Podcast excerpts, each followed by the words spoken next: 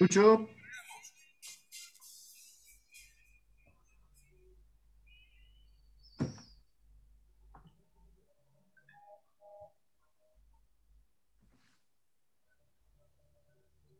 ¿Empezamos de nuevo?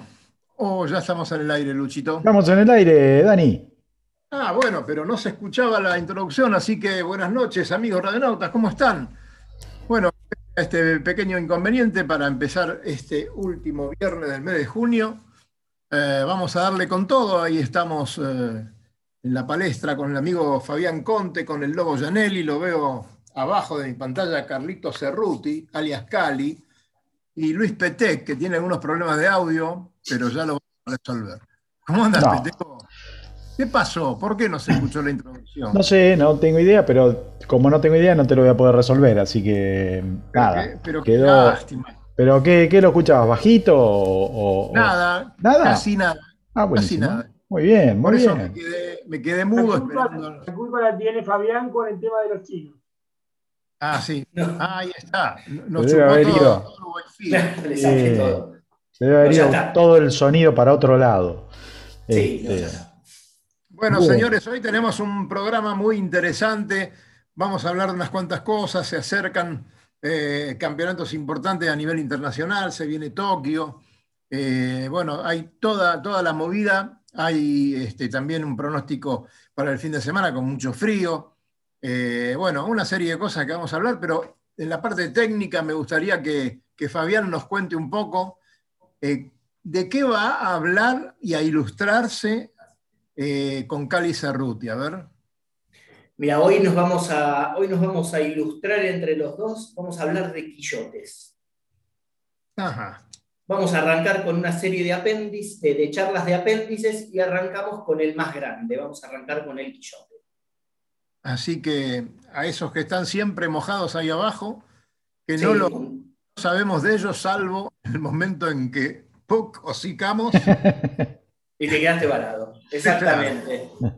Eh, así que bueno, muy interesante. Che, ¿qué cantidad entonces de, de apéndices distintos? Me surge una pregunta para los dos, o para Janely también, que de esto también sabe mucho. Eh, todavía no se descubrió eh, el diseño perfecto de un quillote para, para un barco, digamos, que quiere andar rápido. ¿O ya se está Yo creo que sí. Siempre de, de un diseño muy parecido o todo es más o menos igual? Bulbo sí, bulbo no. Cu- Cuénteme. Eh, ¿usted, ¿Le contesta a usted, don Fabián, o le contesto yo como... como contéstele, contéstele. ¿Le contesto yo? Como quieras. Eh, no, contéstele, contéstele. La, la realidad es que no, no, no hay, no, hay, no hay ninguna fórmula, no hay ninguna fórmula matemática que te va a decir cuál es el mejor quillote. A ver, eh, el barco, los barcos navegan en infinitas condiciones diferentes, así que es muy difícil tener el, el mejor quillote para toda la vuelta que da el, el barco en su navegación. Lo que sí hay, sí, eh, hay estudios y teorías eh, y cosas prácticas que van demostrando cuáles son los quillotes más eficientes o qué tiene que tener un quillote eficiente este, para determinada velocidad, para determinado tipo de barco o, o prestación que uno quiere tener. Sí. Bien ahí. Entonces, eh, bueno, bueno, empezamos es con un extremo, la- un basculante. Eso ya es para. Pero, pero Y acá este ya- ya es el final, casi podemos decir que es el final de la historia.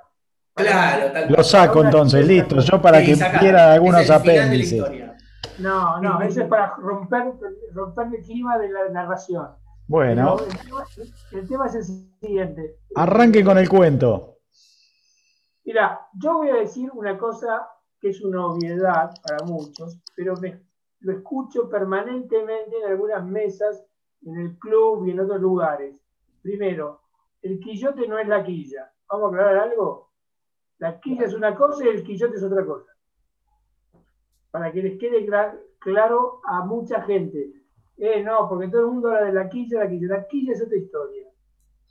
Así que vamos a hablar del quillote, específicamente. De los distintos quillotes y más o menos una evolución que va a partir de ciertos barcos en adelante. Por ejemplo, hoy o ayer hablando con, con Fabián, yo todo el mundo lo sabe, yo soy un tipo que tengo una, una cierta predilección por algún tipo de barco, más bien clásico, antiguo, que son o los doble proas o los que son de quilla corrida. Bueno, ahí no hay quillotes, pero hay otro tipo de cosas. La evolución llevó a que toda esa forma se transformase en un quillote, fuera reemplazado por un quillote. Donde, por supuesto, y acá entra el ingeniero, siempre se buscó una mayor eficacia para que un quillote sirva para su función específica con la menor superficie mojada. ¿No es así, Fabián? Lo primero que hay que saber es para qué sirve un quillote, para, para qué está el pedazo de fierro, plomo, de lo que sea, que nos hace varar cada tanto, sobre todo a nosotros que, que navegamos en un plato hondo, mucha superficie con poca agua. Eh, el quillote básicamente tiene dos, dos este, funciones primordiales. Una es entregar la estabilidad al barco, o sea, bajar el centro de gravedad con el peso que tiene muy bajo respecto a la flotación, es bajar el centro de gravedad de todo el barco para que el barco pueda soportar toda la vela que hace fuerza para exponerlo. El quillote básicamente entrega esa, esa disminución de altura de centro de gravedad para permitir al barco, junto con, con el, el, volumen de carena, con la distribución de ese volumen en el, en el casco del barco, darle la estabilidad necesaria para poder, para poder navegar y soportar la vela. Y obviamente la otra función es, es que el quillote genera la fuerza que necesita el barco para poder navegar enseguida o cuando el viento le viene del, del través para adelante. Si no, el barco sería de costado. O sea, si no tuviese ese, entre comillas, plano lateral, el barco sería de costado. Esas son las dos funciones básicas del quillote. Estamos hablando de quillotes que no son canting, o sea, que no son basculantes, ¿no? O sea, el quillote basculante empieza a funcionar más para la primera opción, para agregar paradrizante, y hay una serie de orzas que generan eh, la fuerza necesaria para contrarrestar la fuerza de las velas. Entonces ya funciona más como peso o como paradrizante que un guillote convencional que tiene esa, en, un, solo aditamento dispositivo tiene las dos, las dos opciones. Lo que pasa es que, entonces, Fabián, el tema es que aclaremos una cosita. El diseño del quillote tiene, eh, si bien tiene un plano de simetría longitudinal, en sentido de la crujía, estamos hablando de que tenemos un perfil que tiene ciertas características alares. Hay una cierta curva donde hay una, una, entrada y hay una salida del flujo de agua porque queremos que se comporte y genere cierta succión para que ayude al barco a ir a la bolsa, ¿no es cierto? Sí, sí. sí el quillote, a ver, básicamente es un, es un ala. Básicamente no, es un ala. Es un ala, funciona como un ala de un avión. La, gran diferencia que tiene eh, respecto del ala del avión es que el quillote es simétrico respecto al plano de crujía, porque el barco navega para los dos lados. Entonces, tiene que ser simétrico. La asimetría eh, que se genera en el quillote, en el perfil alar del quillote, que es una asimetría hidráulica, ya no sé cómo, no, un término medio agarrado los pelos, pero el quillote para poder, el, perfil alar para poder generar fuerza para algún lado tiene que ser asimétrico. O sea, un quillote simétrico, por ejemplo, vamos en, en popa, no tenemos abatimiento para ninguna banda, el barco va derecho, el, agua pega simétricamente en el quillote, el quillote ese, ese perfil alar no genera fuerza ni para babor ni para estribor, va derecho.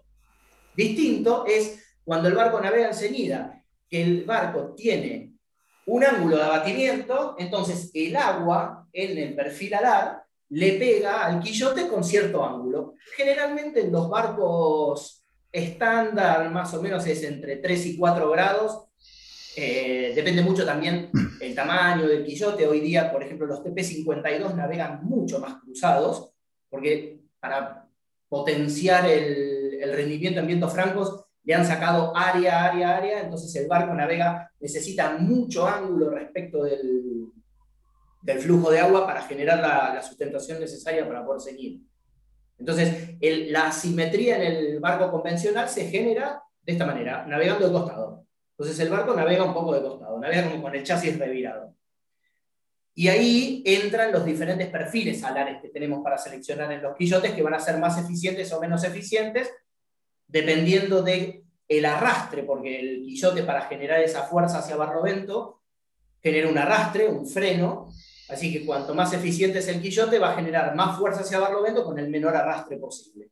Y ahí hay diferentes secciones para diferentes velocidades eh, que se pueden, hay, hay estándares y hay secciones específicamente diseñadas que los estudios mandan diseñar para gente que se dedica a esto, este, como para obtener una ventaja respecto de otras secciones que están publicadas.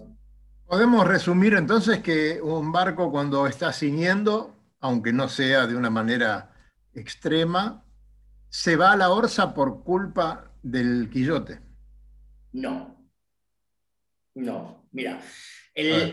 dentro de todo lo del quillote, a ver, el, el barco el barco, nosotros, hoy estamos hablando específicamente de cómo funciona el quillote, pero vos al barco lo analizás en un conjunto. El barco es una composición de fuerzas, eh, fuerzas de resistencia al avance eh, uh, por, el solo hecho de moverse el barco, fuerzas de sustentación que pueden, y de arrastre que pueden generar el quillote y el timón. Tenemos fuerzas de, flotabilidad que genera el barco, la fuerza Arquímedes, llamémoslo así. Y después tenemos todas las fuerzas que genera el aparejo es el motor que nos va a mover el barco. lo que a vos a veces te hace hacer, todos estos, eh, todas estas fuerzas se van a componer en un punto en donde vos vas a tener a determinada velocidad, determinado ángulo, con determinado viento, con determinado eh, ángulo de escora y determinado ángulo de abatimiento, el barco va a estar en equilibrio. Todas esas fuerzas están en equilibrio. Y ahí el barco va derecho, continúa en movimiento rectilíneo uniforme, digámoslo de alguna manera. Cuando a vos se te descompensa alguna de esas fuerzas, vas a tener algo. En la condición enseguida, generalmente lo que pasa es que el barco se te va a la orza.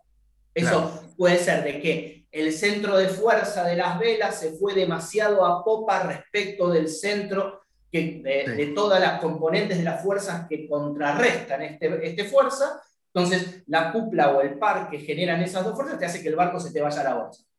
Entonces, es una composición bastante compleja del barco y hay que pensar de que el barco no está quieto, eh, agarrado a un punto, y va, el, barco se mueve, entonces cuando el barco levanta en una ola, esa composición de fuerzas cambia. Cambia, sí. Eh, es muy dinámico el movimiento del barco. Pero sí, cuando se te va la bolsa pasa eso.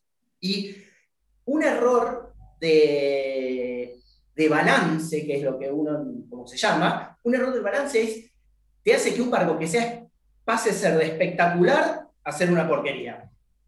Es tan rápido como eso, tener desbalanceado el barco. O quizás no saber balancearlo, ¿no? Porque después está en los trimmer la, la, la pericia como para saber balancear los barcos. Mira, creo que hay un aspecto también que es importante acerca de lo que es la superficie mojada, que cuando uno ve un barco en el varadero, lo ve como todo un conjunto y hay, que, hay una especie de percepción de un barco armonioso en función de la altura de su palo, de sus triángulos de proa y de popa, de mayor y de proa, y sus quillotes, y hay otros barcos que no son así, donde por ejemplo hay barcos que por su eslora tienen quillotes que uno los ve, por ejemplo, de extremadamente muy corto, digamos. hay barcos que mm. tienen quillotes más largos. Hay quillotes que son más finitos y hay quillotes que son más anchos, o sea, más largos en el sentido proa popa.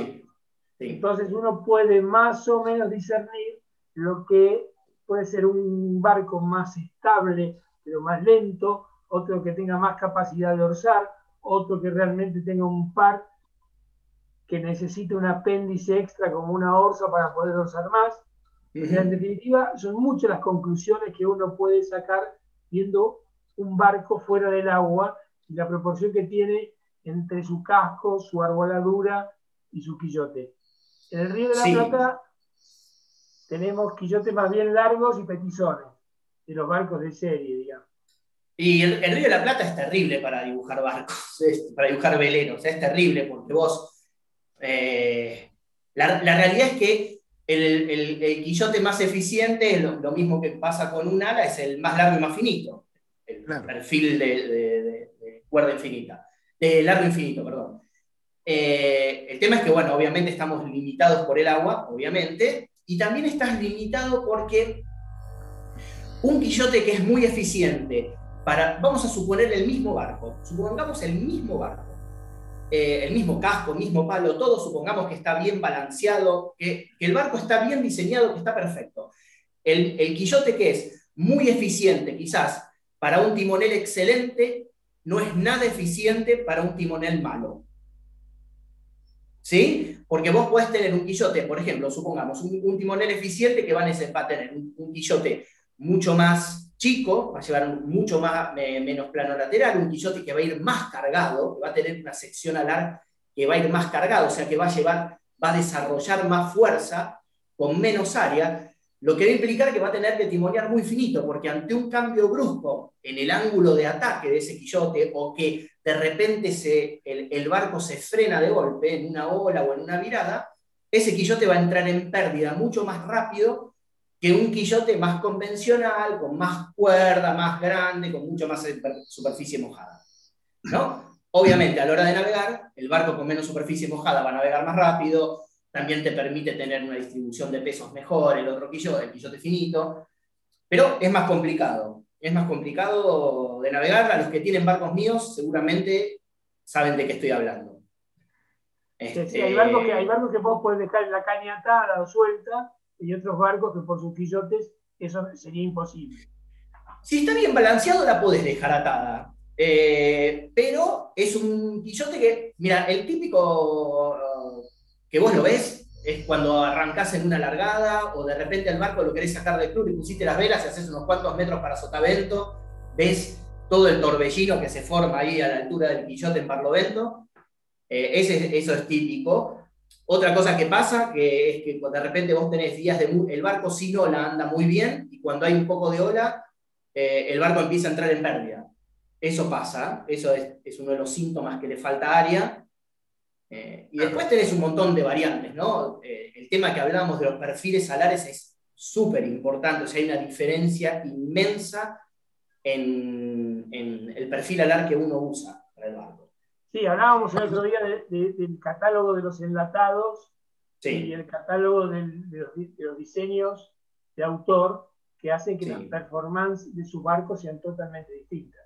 Sí. Yo sé que vos, yo sé que vos sos un fanático de los quillotes tenés desarrollos personales de ciertas mm. curvas, y hay otros que vienen enlatados, los famosos perfiles NACA, que con ciertas condiciones algunos autores los, toman y los usan.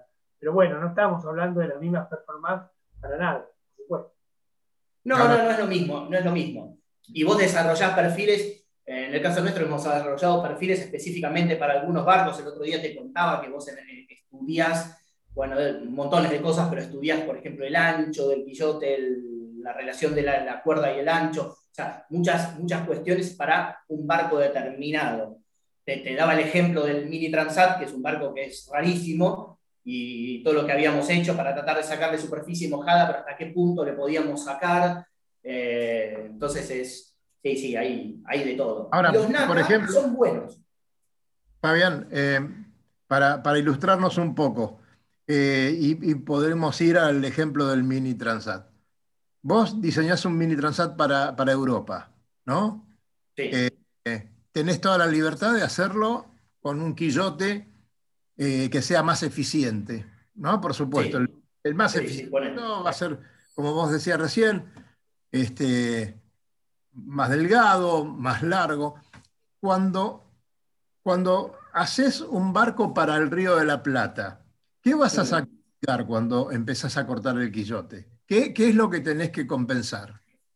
Mira, vos de, primero lo que tenés que tener, vos hay, hay cierto saber popular y generalmente eh, todos los diseñadores lo sabemos, es o tenemos nuestro librito de qué cantidad de área de quillote necesitamos para determinada área, área bélica. O sea, tenemos un coeficiente que es área de quillote sobre área bélica.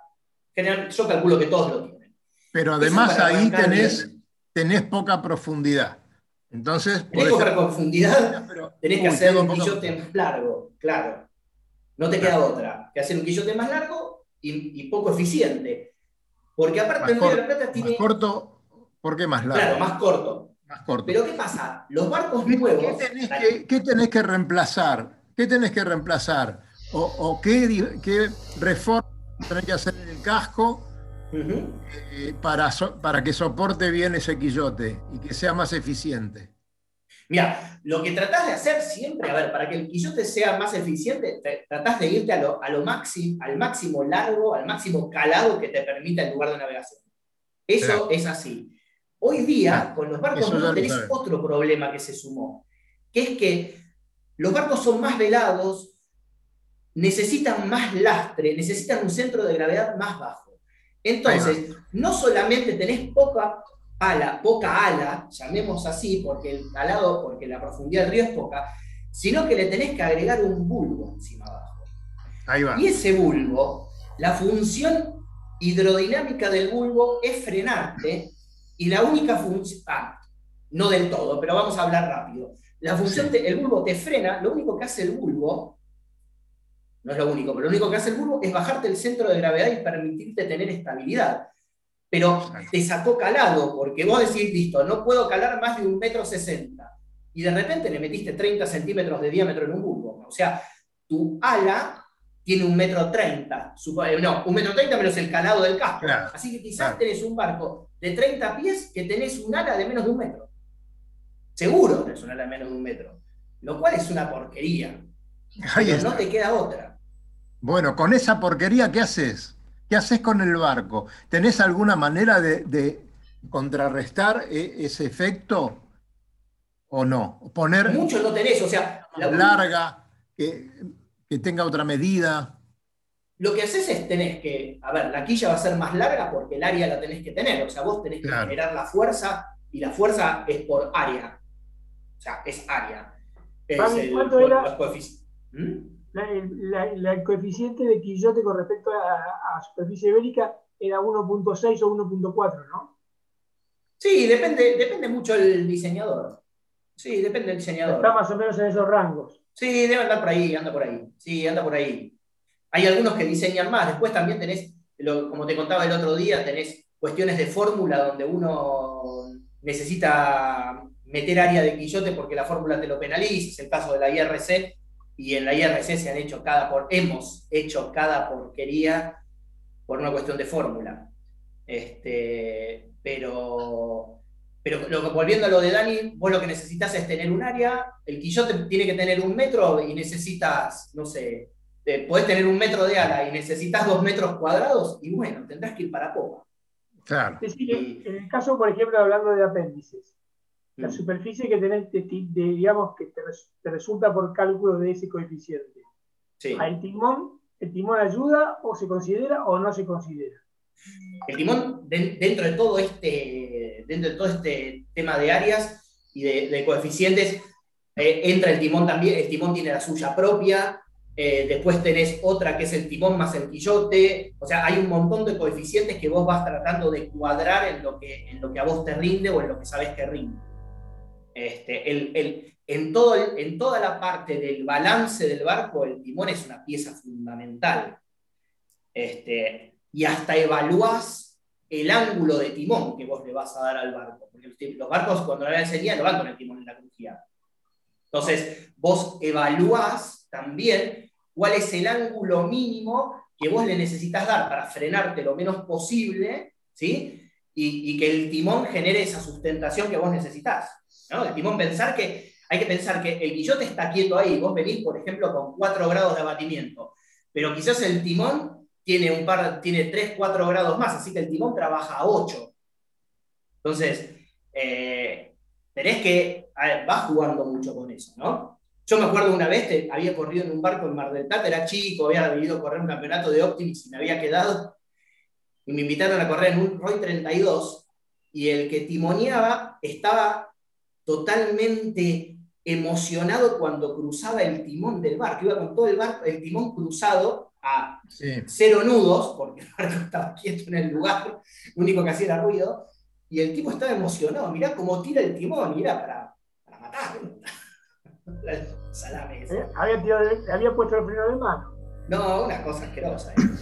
Pero, pero sí, el timón, el timón eso. Pero, y lo de Dani es así, vos si no puedes ir para abajo, tenés que ir en, en eslora, digamos. Y en eslora te empieza a complicar porque ya los perfiles son distintos, son otros perfiles, ya los anchos de esos perfiles son distintos y la, sustentación depende mucho del ancho del perfil, entonces quizás vos tenés que usar perfiles más ineficientes que, que otros. En el Río de la Plata se ven muchos perfiles que trabajan al 9%, mucho NACA 63 o NACA 65 al 9%.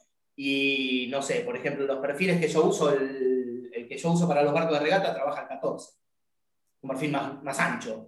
Pero tenés, yo te pongo un perfil al 14% de un metro y es una cosa, y si te pongo uno de dos, de dos metros es otra cosa totalmente distinta. O sea, siempre estamos hablando de estas características para un barco de competición un barco para crucero, un poco entrando en el tema que preguntaba Daniel, cómo cambia de acuerdo a las exigencias, te cambia el diseño.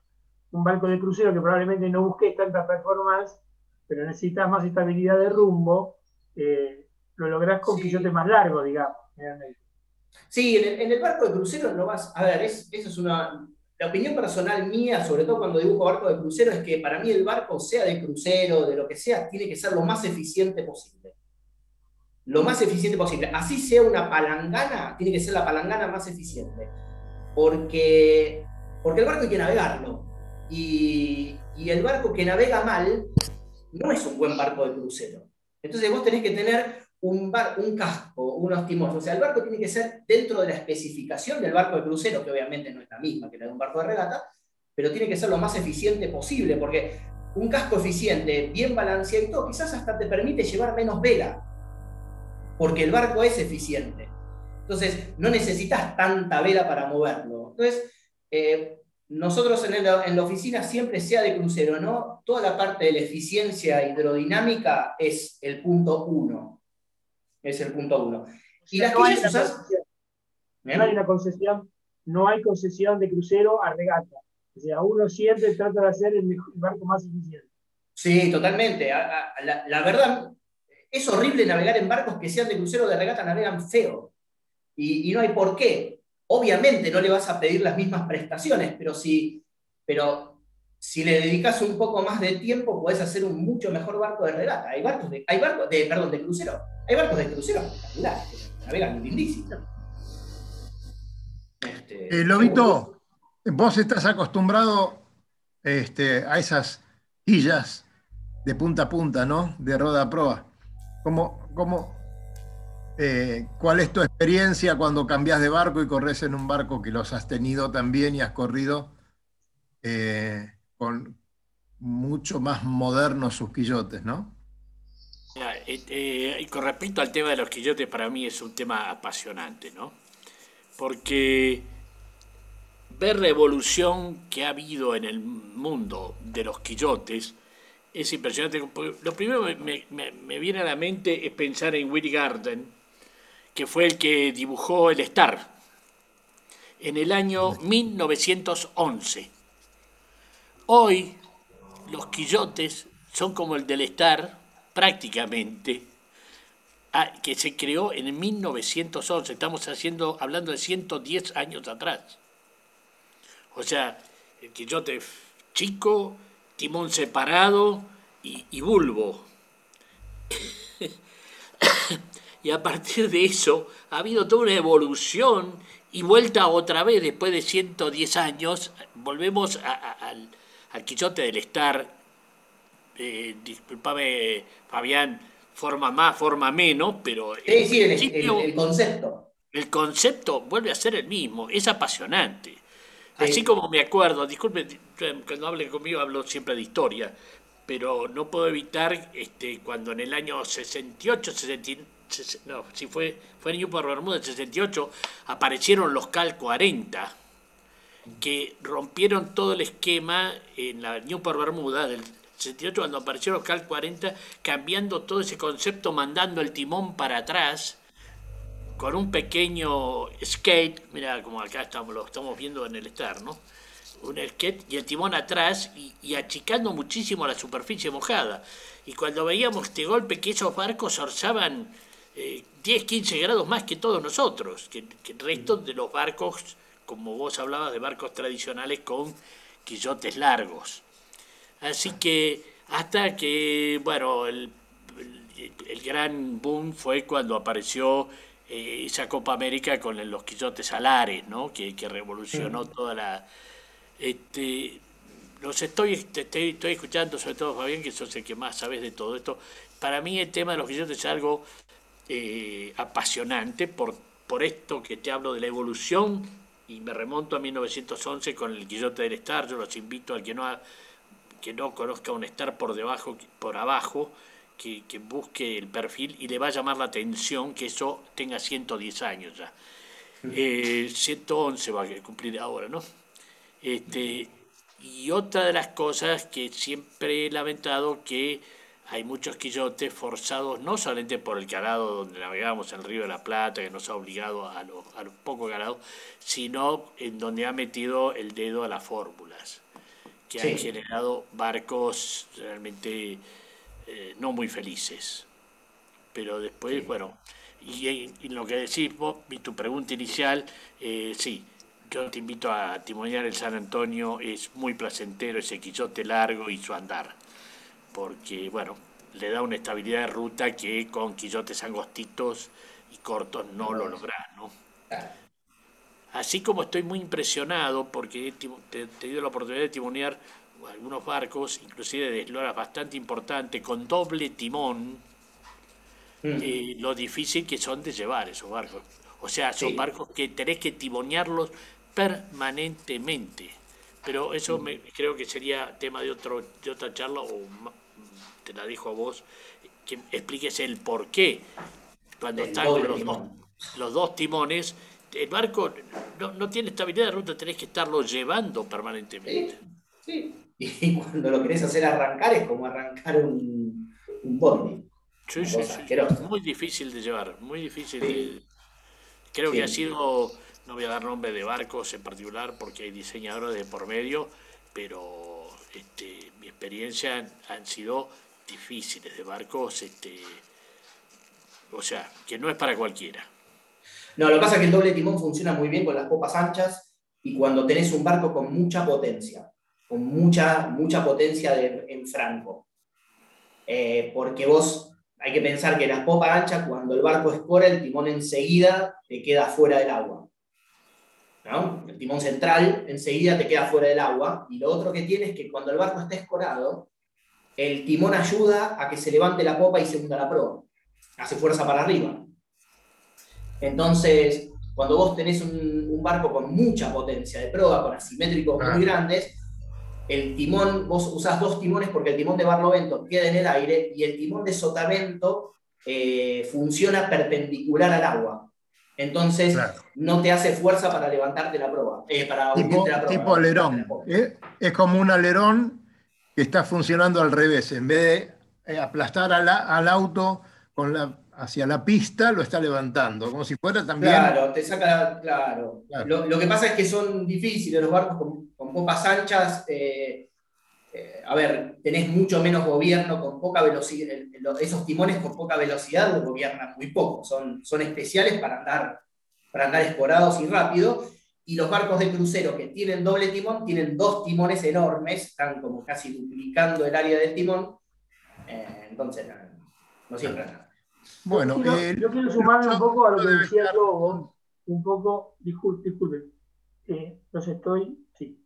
Eh, Lobo, eh, por ejemplo, tenemos una historia, para todos los que nos gusta la historia de la náutica, tenemos un diseñador que fue, previo al estar, que fue Nathaniel Que fue el primer tipo que en el, más o menos en el 1870 y pico, 1880, empezó a hacer las primeras experimentaciones de poner quillotes como apéndices extra del casco. Antes venía la concepción del barco construido y el quillote estaba construido. Nathaniel Herhoff hizo las primeras experiencias colocando los quillotes como un apéndice extra del casco.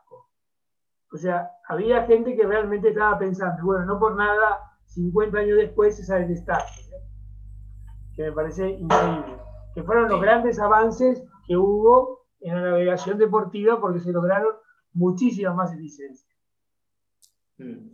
Hay una cosa que, ya que estamos hablando del tema Río de la Plata y todo, que a mí me ha pasado, hace mucho no me pasa, pero me ha pasado cuando me arrancaba, era que me venían a ver porque en los varaderos circulan los cortadores de quillotes. Exactamente. Oh, Los hay, una, hay una fauna bastante prominente de cortadores de quillotes, esos que dicen, no, el barco te mide mal, hay que cortarle el quillote. Y después tenido- de eso, Fabián, vienen los que pegan el pedazo de quillote porque no funcionó. No, claro, ¿cómo lo hago para ponerlo otra vez? ¿Cómo lo pongo de que- nuevo? Claro, le tenés que decir que tiene que hacer un modelo, que ese modelo le tiene que pagar a un modelista, después lo tiene que mandar a fundir y se quiere matar porque encima el quillote, uy, era de hierro y no te lo toman en parte de pago. Entonces, el- yo siempre lo dije, yo tuve que arreglar un montón de barcos que pasaron por las manos del cortador de quillote. No, ¿quién te dijo? No, me dijo un amigo que si le corto el quillote mide mejor. Entonces, es una clásica, ¿no? Ellos miran el número del rating y si el rating disminuye se creen que mide mejor, pero quizás el barco navega muchísimo peor que lo que teóricamente mejoró el rating. Entonces, Pero le ponían, pero le ponían un bulbo, ojo.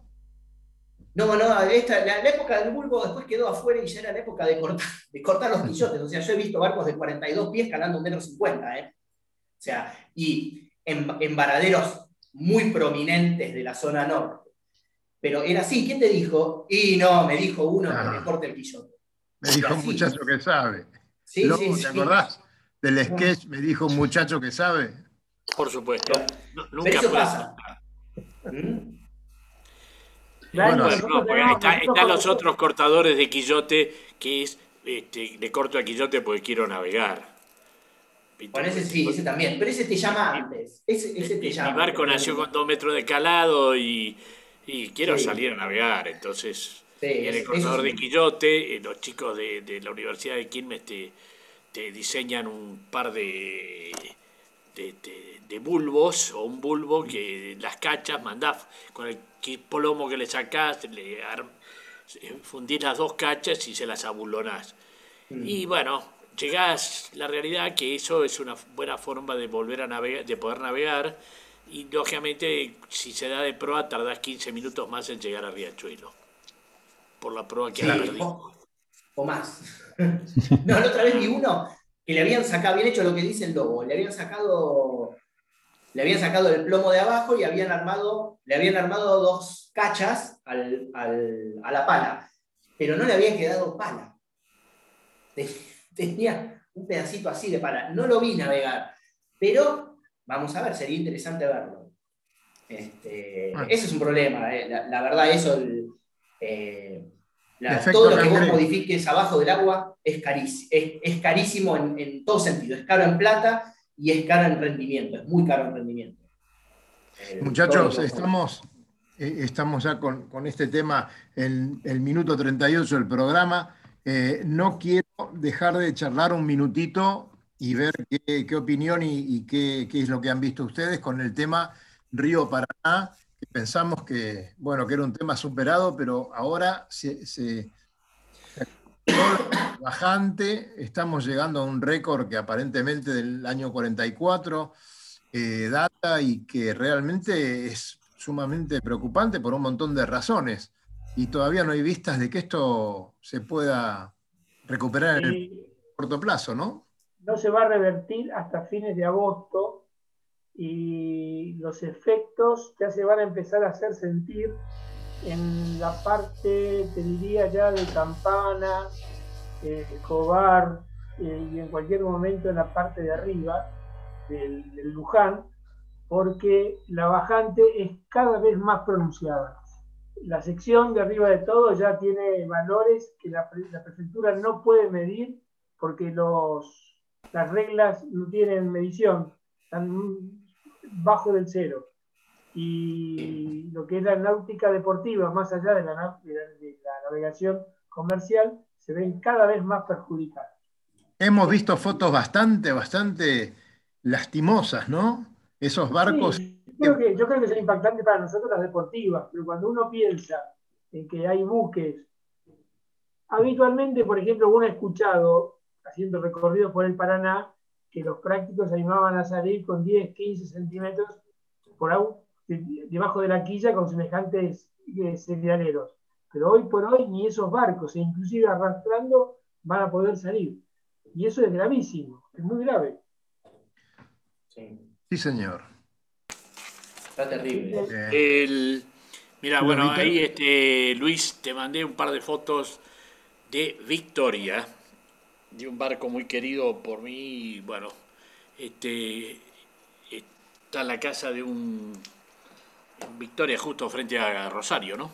Claro. Eh, eh, bueno, lo tenía amarrado en la puerta de su casa y en, Victoria y ahora lo tiene a la misma distancia de la casa, pero también a buena distancia del río. En el jardín lo tiene ahora. Lo tiene en el jardín. Sí.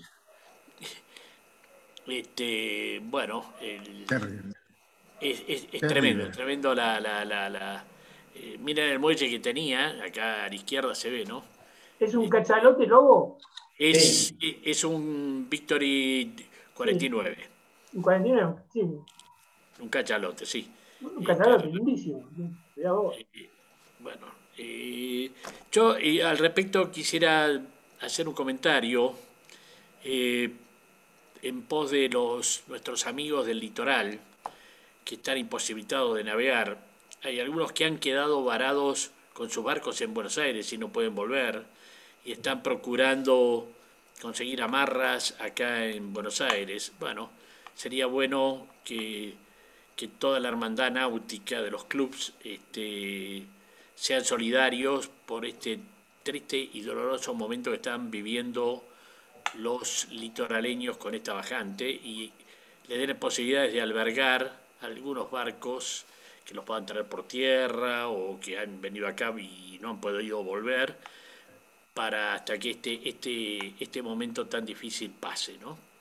¿Por qué está sufriendo mucho más el río Paraná que el río Uruguay? Si digamos que se está hablando que el problema es las lluvias en el norte, ¿no? En Brasil y toda esa cuenca. Bueno, la mayoría son porque los embalses que están sobre el Paraná son mucho más que sobre el Uruguay. Mm. Fíjate que nosotros, antes de llegar a,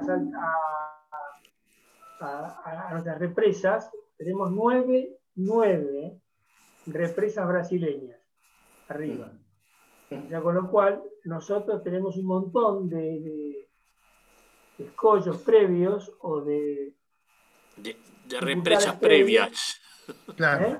De represas previas, claro. Me quedo con el agüita. Mira eso, ¿eh? Y bueno, te digo que acá no se siente tanto el efecto todavía en la zona nuestra, porque el Uruguay está aportando lo suyo, porque como se interconecta con el Paraná a través del Delta, se está aportando una gran cantidad de agua, el Uruguay. Pero si no, más arriba, que ya las causas están mucho más separados, la cosa es mucho más grave, muchísimo. De todas, de todas maneras, las represas tampoco pueden parar eh, tanto como para que acá abajo nos quedemos sin agua. La razón más importante es que no hay agua, no, no hay lluvias. Eh, se, ¿Me explico? Mm, no, pero Dani, vos, vos eso, lo que pasa que vos lo que vos, tenés, hay, cuando vos una represa hay convenios. Cuando vos tenés tu represa bajo mínimo, vos lo que vos vertés es lo que te indica el convenio eh, multilateral y lo que te sobra. Bueno, pero, pero claro, pero lo que pasa es que si vos no tenés el mínimo... Eh, no puedes tirar nada. Porque no hay lluvias, porque tampoco hay agua. Si hubiera agua. No, no, no. Desde ya que la culpa es la falta de agua. No es un problema de que estés amarrocando. Porque vos tenés la capacidad de amarrocar es limitada. Vos lo que te sobra tenés que tirarlo. De hecho, cuando hay grandes lluvias, te mandan unos torrentes que son increíbles. O sea, pero ahora que no hay, no hay lluvias, tenés unos problemas terribles porque están todos bajo mínimo. Hemos visto crecer el río Uruguay después de Concordia. Eh, de una manera formidable, prácticamente veía, el río cuando los muchachos este, dejaban salir el agua, ¿no? Pero bueno, el tema viene por ahí y creo que estaremos en la corriente de algún niño masculino o femenino. ¿Cómo es la cosa? ¿Estamos en el niño o en la niña ahora? La niña viene. Viene la niña. Pero si viene, la niña. si viene la niña, viene con más agua. O sea que vamos a tener agua para cuando esté ya instalado. ese fenómeno, ¿no? Eh, hablando de eso, sí, no, la niña, la niña trae agua, pero lo que pasa es que estamos en un momento de transición entre una y otra. Además hay fenómenos que están localmente bastante, bastante raros.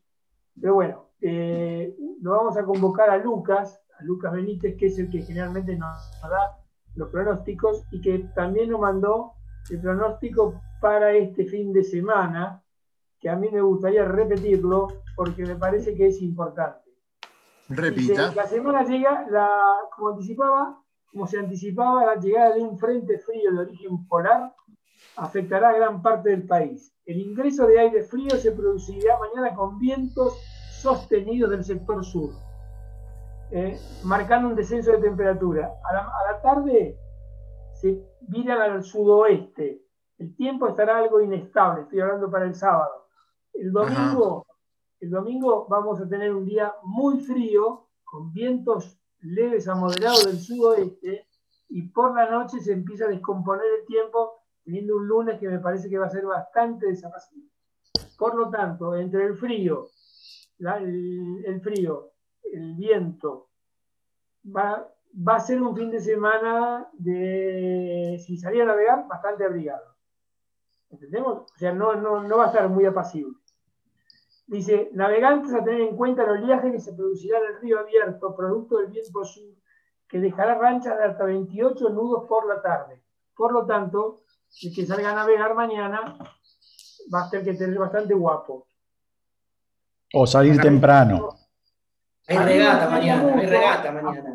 Podemos aprovechar y, digamos, y yo tengo una, una amistad con Lucas Benítez, que es el titular del sitio Meteo Delta, que la gente lo puede contactar y él tiene una información precisa y al instante y en tiempo real sobre todo lo que es la meteorología y las mareas del río de la Plata. Por lo tanto, una sugerencia para todos los que escuchas, contactarte con Lucas Benítez en Meteodelta a través de su Facebook, donde pueden lograr tener un muy buen servicio de, con respecto a la, información meteorológica. Lucho, decime una cosita, ¿cómo, está en Europa con eh, los campeonatos, la mini transa que se viene? Este, ¿Qué tenemos por ahí? Había un ganador de la. Había, el Lobo Janelli tiene algo, me parece. Lobo, vos tenés información de los chicos argentinos, ¿no? No, tengo, tengo información, pero primero este, creo que debemos hacer un comentario y amerita hacer un comentario de Santiago Lange y, Cecilia Garracha como abanderados, abanderados del equipo argentino en, en las Olimpiadas este, de Tokio. Creo que es un orgullo para, tiene que ser un orgullo para todos los navegantes este, que el abanderado, la abanderada del, equipo argentino sean navegantes. Eh, tan simplemente eso como hecho más que relevante. Si queremos hablar de buenas noticias, lindas noticias, eh, ha sido la muy buena actuación de Luciana Cardoso con un quinto puesto en la World Cup en Holanda, con su laser radial en un campeonato que tuvo más de 70 barcos. Eh, ya previo a las Olimpiadas. Ella es suplente del equipo, eh, no es la titular, que va a ir a, Tokio, pero evidentemente este, seguimos con esfuerzos personales esfuerzos personales compitiendo a muy buen nivel. Eh, por otro lado, no puedo dejar de comentar eh, como algo de gran necesidad. Tenemos a Juan Pablo Cardoso, que a veces nos olvidamos. A ver, pareciera que en el yachting ya tener campeones mundiales es una cosa normal. Habitual, sí. Es habitual. Entonces, eh, bueno, no se vemos que Juan Pablo Cardoso ganó el Mundial el año pasado en Croacia. Eh, y bueno, y ahora tendría que ir a defender, tiene que ir, o tendría que, tiene y debe, quiero que, este, queremos que, vaya, llegue. Mm. que llegue a Polonia, el 17 de agosto empieza, eh, y la verdad que hoy por hoy no hay ningún apoyo de, sí, para, eh, para esto. Está nuestro, nuestro consocio Rossi, que también está haciendo grandes esfuerzos para poder estar en Tokio, se está entrenando en Europa. Y bueno, eh, hay que pasar esta, Lobito, hay que pasar esta y esperemos que los muchachos puedan tener un pesito guardado y alguien, algún amigo, alguna empresa que les dé una manito para, para no perderse esta oportunidad de llegar a Tokio y de, traer eh, algunos laureles más para acá. No, porque digamos que Tokio ya está, eso ya está, ya es un hecho, los que están están, ya están en Europa entrenando. Pero no tenemos que perder el, hilo y la cadena que, es el caso de, Juan Pablo Cardoso y, de Luciana, que también pensemos que ahora en breve, eh, como ellos son menores de 23 años, están los Panamericanos juveniles en... Eh, ah, me parece que son en en Colombia, ¿no es cierto? Sí, este, en Colombia. Van a ser eh, dos figuras sobresalientes para ir a traer medallas, como lo van a hacer también ellos mismos en el 23, que ya el 23 es, poco, en los Panamericanos de Chile. Así que eh, hoy nos referimos a ellos, la próxima charla nos referimos a otros que también están ahí batiendo fuerte el parche en, en, en, en el mundo del yachting en el mundo. Y Luchito, vamos con la Mini Transat, por favor. Contanos Muy cierto, Lobo, la verdad que eh, en estos tiempos siempre, siempre vemos los altibajos económicos como pegan en, los resultados deportivos y, en estos chicos que no es, una preparación de, de seis meses, están mucho, mucho tiempo preparándose y la verdad que perder oportunidades por falta de un poco de billetera eh, da una pena terrible porque eh, nada, las vidas deportivas, aunque siempre decimos que en la náutica son largas, en este tipo de clases en las cuales estabas hablando vos, Lobo, eh, no, no son, no pueden estar 20 años navegando, ¿sí? O sea, por ejemplo, el caso siempre nombramos de Santi Lange es, una excepción absoluta en el mundo, o sea, un tipo de 50 y pico de años este, que esté navegando a, ese nivel. Eh, sí, Lobo, decime. No, no, no. Hacía, eh, eh, aprobado lo que decías y, hablando de Santi, pensar que un mes después que terminen estas Olimpiadas va a cumplir 60 años. Sí, sí, impresionante. Es el segundo, deportista olímpico que va a compartir las Olimpiadas con sus hijos. Elstrom y él, los únicos dos en toda la historia de las Olimpiadas. Pero él ya lo hizo en la Olimpiada pasada. Ya lo hizo. En Río, ¿eh? En Río. claro, claro, en Río estuvieron compitiendo. Ahora también este año, este, este, esta vez, y Elstrom lo hizo en Suecia, no me acuerdo en qué año. Pero es el único, son las dos únicas personas que pudieron estar compitiendo con sus propios hijos. Elstrom corría con, Elstrom corría con la hija de tripulante. Exactamente. Elstrom corría con la hija de tripulante. Pero convengamos que es una excepción increíble, o sea, increíble. O sea, eh, verlo entrenar a, Santi Lange, la verdad que uno piensa que, no sé, que tiene 25 o 30 años. La verdad que es infernal. Y, no, todos tenemos un orgullo, un orgullo muy grande cuando vimos la respuesta de Cecilia y de, Santiago, que nos agradecieron muchísimo los saludos que nos mandaron a Radionautas. Sí, claro, claro. Sinceramente, yo me sentí muy emocionado. Mm, sí. Este, bueno, espero que con este llamado de radionautas palanquemos un poco para que aparezca alguna billetera que ayude a los deportistas nautas a, llegar a, competir, ¿sí? porque la verdad es que se lo merecen.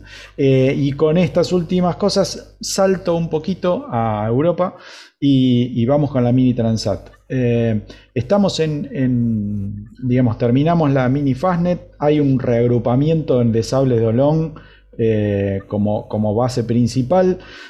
Después eh, la Royal, que era donde se fue Fede Waxman. Si espero que hayan escuchado y si no, los invito a escuchar el audio que nos envió, que lo subimos como podcast a radionautas.com.ar. Eh, es cortito, son unos 10 minutos, la verdad que vale la pena porque nos habla sobre la mini Fastnet y después los próximos pasos que él está llevando adelante para la, próxima regata y ya el cruce del Atlántico, ¿sí? que su, agenda va a ser así, una regata más, bastante exigente, que va de Francia a España y vuelve, y después ya se prepara para el cruce del Atlántico. el barco está bastante bien, está en condiciones. él más o menos nombra que los errores en general son algún error táctico, pero, pero está bastante bien. Todos los puestos, la verdad, están muy arriba, así que bien por él. Eh, por otra parte, bueno, esto que les decía, los reagrupamientos, porque hay entrenos o, arreglos de los barcos y qué sé yo, entonces tenemos la Rochelle, eh, un poco en Lorient, un poco en Les Sable d'Olonne, y, así va un poco la flota gruesa que va a hacer el cruce. Eh, por otro lado, tenemos a Yamila Tassin, que siempre la seguimos, ella nos, nos va también comentando cómo van sus, sus, sus derrotas en, las diferentes regatas. Y nada, la última regata, la verdad que eh, no, no, estaba muy contenta, le fue más o menos, pero, pero nada, entrenando para, también para el cruce del Atlántico. Eh, Lucho. Eh, ¿Cómo? Yannick Vestaben, el ganador de la Vendée Globe, eh, está involucrado eh, con los Mini Transat y creo que este, va a estar eh, apoyando muy firmemente, largando la regata, está trabajando muy en, la semana tuvimos medio dos noticias de, de Yannick. Una es que firmó con Matri Lecoq de nuevo, la empresa esta que le va a dar un barco nuevo, o sea, nada más ni nada menos. Este, así que van por un diseño, no, quiero meter la pata, pero Fabián, ¿tenés el dato de quién va a ser el dibujante? No, no, no, me fijé. Bueno, pero eh, nada, van, van, por barco nuevo. Eh, en, eso también lo tenemos, que nos enteramos hoy, a Maxime Sorel, que también va con barco nuevo. Eh, que bueno, ahora se me fue el nombre del patrocinio, pero digamos también firmó patrocinio largo y van con una fabricación de barco nuevo para la próxima Vendée. Eh, lo que tiene es que eh, es un minista originalmente, así que eh, vuelve un poco a sus orígenes y bueno, estuvo, estuvo ahí en, campaña, pero ahora no me acuerdo justo el año del, del arranque de Vestaven, pero eh, pero sí, estuvo con los mini y está muy, muy enganchado con eso. Así que nada, eh, mucha noticia del ganador de la última Vendée y bueno, ahí estábamos nosotros también para, ver qué pasaba. Eh, creo que un poco eso... Ah, hubo, hubo movidas con la con Class 40. Ah, perdí el enlace. Eh, quería leerlos un cachito, pero también en la semana hubo, hubo novedades del Class 40, eh, algo con, con Lipinski, que, Pero bueno, nada, se los debo, se los paso en la semana a, las redes para, darles el dato. No lo había subido justo para comentarlo hoy, eh, pero ya lo voy a estar subiendo en la semana. después... Sí. Dime, nos quedan un par de minutos. ¿Qué, uh, estamos reapretados.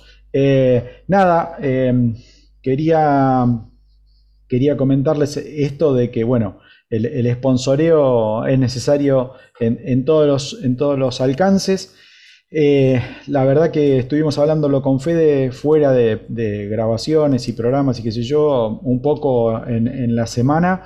Y la, diferencia que hay de cómo se ve la náutica y cómo eso favorece eh, para que aparezcan los sponsors, empresas grandes que quieren tener eh, su marca puesta en un casco o en una vela, la verdad que espero que nosotros, con la comunicación que hacemos todas las semanas, y empujamos la actividad náutica y estamos tratando de, que la gente entienda la actividad náutica, eh, logremos que las empresas empiecen a ver con eh, más cariño ¿sí? y con, con el, retorno de inversión que generan estos, estos, estas actividades náuticas y empiecen a poner un poco el ojo por ahí y lo saquen de otros deportes este, que, bueno, son populares, pero la verdad, muchachos, busquen innovar, busquen diferenciarse de, la camiseta de fútbol y vengan por las velas y vengan por los cascos. Sí, señor. Bueno, Luchito, nos estamos yendo. Cali, ya son las 20 horas. Eh, tenemos que empezar el fin de semana cenando, por lo menos. El Lobito, gracias. Te mando un abrazo. Espero que nos veamos el fin de semana. Nos vemos. Bueno, Fabián, eh, buena regata mañana. Un abrazo a todos. Bueno, Luchito y Cali, este, como decimos siempre, muchachos, gracias por estar del otro lado y nos vemos en el agua. Claro que sí. Recorra islas y playas disfrutando del mar y la naturaleza. Sumérjase en aguas cristalinas y vea con sus propios ojos la danza de los delfines. La danza de los delfines. Tiempo libre, caminatas, noches mágicas y mucha diversión. Con el aval y experiencia de Lobo Janelli, la persona que más sabe de charter náuticos. La empresa que le propone navegar por todo el mundo en las mejores embarcaciones y con todo resuelto. Por mail a loboyanelli.chartersnáuticos.com